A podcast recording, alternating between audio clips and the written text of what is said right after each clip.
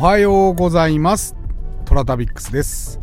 さあ、4月に入りました。私の死亡カウント、4日前でございます。えーまだ私は生きておりますよ。うん。4月の 5日まで生き残れば、私は80歳まで生きられるらしいので、それまでラジオの放送頑張ってまいりたいと思います。さて皆さん、この番組はフォロワー30万人、日本全国を旅するインスタグラマートラタビックスが、懐かしい街並みをご紹介したり、旅のよもやま話をすることで、奥様の心の悩みを解決する番組でございます。てなわけで、私は相変わらず渋滞の首都高におります。暇です。はい。そして生き残っています。はい。てなわけでね、えー毎朝7時更新、えー私のインスタ、トラタビックス、今朝の1枚ですけれども、今朝は、愛知県の犬山城。もうこれ3回目ぐらいの登場ですかね、になります。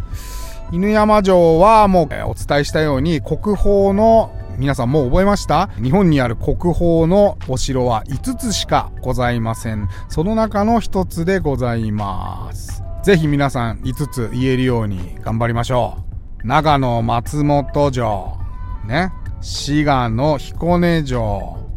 そして有名な兵庫の姫路城。で、愛知の犬山城。忘れちゃいけない島根県の松江城ですね。この5つが、えーいわゆる国宝指定されております。犬山城の周辺はね、温泉もあるんですよ、実は。犬山温泉っていうのが、あの、周辺にあって、川沿いにあの犬山城って立ってるんですけど、対岸かな？うん、川の対岸側に、あの、お城を眺められる形でお宿が、えー点在しているようでございます。私も泊まったことありますけど、なかなかいいお宿でございました。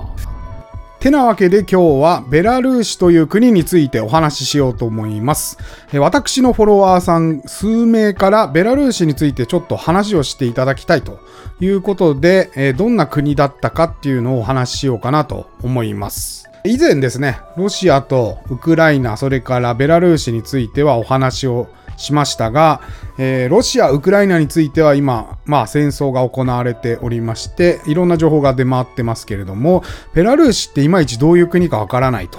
いう方が多いので、えー私が行った経験を少しお話ししようかなと思います。ちょっとね、戦争寄りな真面目な話というよりも、まあ、どんなことを感じたか、どんな人がいらっしゃったかっていうことをお話しできればなと思います。もし長くなったらね、ちょっと2回に分けてお話しようかなっていう感じで考えてますんで、まあ、だらだらと喋りますんで、どうぞ、えーゆったりとお聞きいただければと思います。まず概要としてはですね、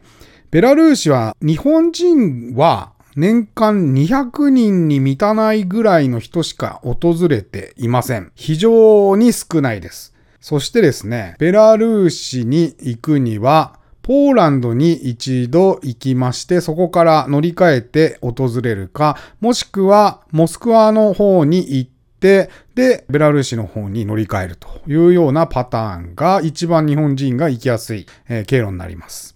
ベラルーシに入るにはビザがいりますので、まず品川の方にあるベラルーシ大使館に行かなくてはいけないです。私もベラルーシ大使館に行きました。普通の一軒家です。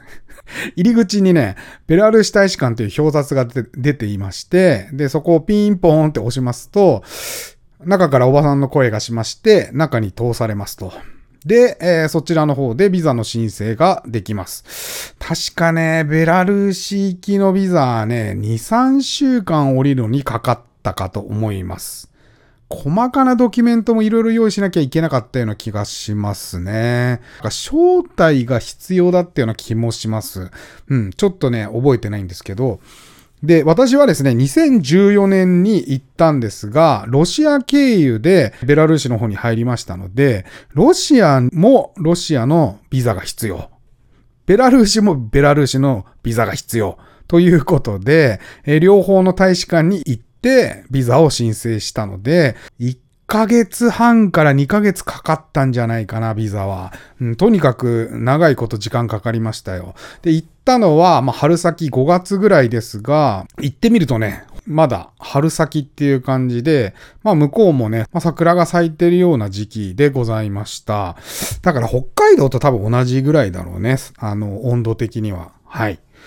てな、まあ、国でございます。えー、地理的に言うと、ロシアの西側と、今、戦争してますけども、ウクライナの北側に、えー、ある国になります。ベラルーシはですね、国土の多分南側のほとんどがですね、チェルノブイリの原発事故があった時に一番汚染された国になります。チェルノブイリ自体はウクライナにあるんですけれども、汚染されたのは実は風の流れで、ベラルーシが一番汚染されたんですね。南側ですね、立ち入り禁止の区域があって、たり、それからまあ、限定で定期的に検査を受けたりして入れる地域があったりと。国土は非常に平坦で山も少ないですね。なんか小さな丘陵の丘があるので、まあ農業に向いているような国になります。ベラルーシの意味は白いロシアっていう意味で、えー、もともと、まあ、ロシアもベラルーシもウクライナも同じ国でしたから、もともとソ連でしたから、ソ連の中で、まあ、一番真面目なロシア人、勤勉勤労みたいな、えー、ロシア人が非常に多く住んでいたことから、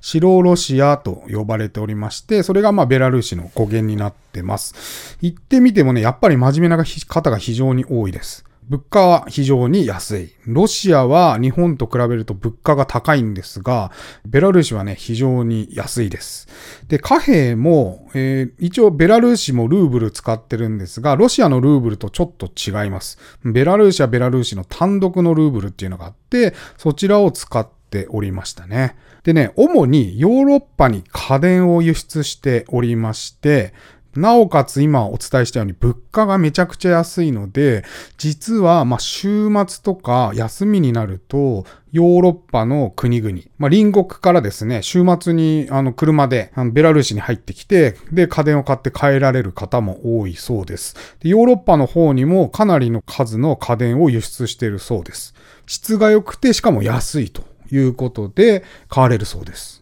大統領はソ連崩壊後からずっとルカシェンコという大統領がおりまして、ずっと一緒ですので、まあ、欧州最後の独裁国家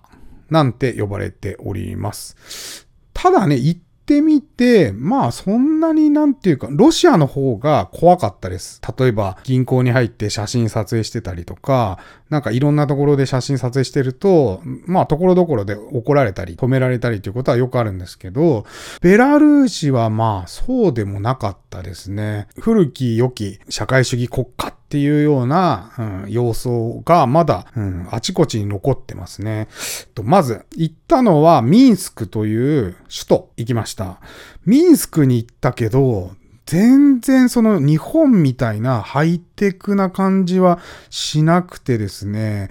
建物も古いし、一部まあ、うん、綺麗なまあ、ビルみたいなのあったけど、やっぱり古かったし、結構ソ連製のね、旧車が走ってたんで、まあ僕の写真見てもらえばわかるんですけど、かなり古いなっていうイメージはあります。で、まあ知人のマンションに泊まらせていただいた時も、えー、20階建てのマンションとかでタワー型なんですけど、まあ、エレベーターに乗ろうとすると、配線がね、バラバラバラバラね、外に出てたりとか、あとね、エレベーターがたまに止まったりするんですよ。ガコーンつって。うん。だから、恐る恐るみんなエレベーターに乗ってるみたいなことは言ってましたね。外見はすげえ高くて、良さげな建物なんだけど、中入ると結構ずさんっていうかボロボロしてるっていう、うん、感じでしたね。それからね、ロシアもそうなんですが、中国人の企業がめちゃくちゃ入っていて、建築ラッシュ。そこで雇われているベトナム人が非常に多い。だからまあアジア人見かけるってことはほとんどないんですけど、まあ見るとしたらその中国人とベトナム人。まあよくさ、日本でもさ、街中にさ、銅像とかあるでしょ？よくわかんない人の裸の像とかさ、なんかスポーツやってる像とか音楽やってる像とかね、銅像とかよく置いてあるじゃないですか。あのね、ミンスクはね、そういう意味で言うと、なんかね、悲しくって、寂しい像がよく置いてありました。うん。戦争時代の悲しい記録として残してるような銅像が多いらしくて、年代が書いてあるんですよ。1941とかね。1944とか、番号が書いてありまして、おそらく多分ね、年号だと思うんですが、まあその時期に悲しいことがあったっていうことを表して銅像が置かれているんだと思います。なんかね、クラブに行ったんですけど、まあクラブ？クラブ？うん、わかんないけど、まあディスコですよ、ディスコ。ディスコに行ったんですけど、ミンスクのディスコは、まあバーですよ。日本みたいにね、大っ広げにね、なんかダンスフロアがあってとかっていうようなちよりも、まあ椅子があって飲む場所の方が非常に多くてですね。で、奥にまあ、えー、踊る場所があっていて、非常に印象的だったのは、女性がですね、めっちゃバラ持ってる人が入ってくるんですよ。バラいりませんかっていうことで、なんか男性が女性にバラを送りたい時は、その方から買って、クラブでバラを送ると。いうようなちょっとね、ロマンチックなサービスもやっておりました。そこが非常に印象的でしたね。というわけでですね、ベラルーシはちょっとお話が長くなりそうなので、ここで一旦切らせていただきます。この後はですね、一体ベラルーシの田舎がどうだったのかっていうことをお話しいたしたいと思います。社会主義国の名残が色濃く残っているベラルーシ。一体どんな田舎なんでしょうね。皆さん想像して楽しんでみてください。